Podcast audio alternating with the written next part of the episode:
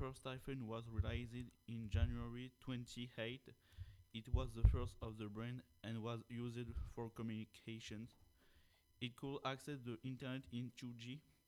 Its battery was embedded in the phone and rechargeable with Li-ion 12,3,7 volt with a capacity of uh, four, 400 milliampere per hour. Later, we had the first touch iPhone which rep- replaceable. The touch iPhone it does not need to use other device to connect to in the internet. It is also used to consult application, download games, take pictures. Advantage first iPhone, calling people, Wi-Fi compatible and taking pictures, and was the first iPhone with colors.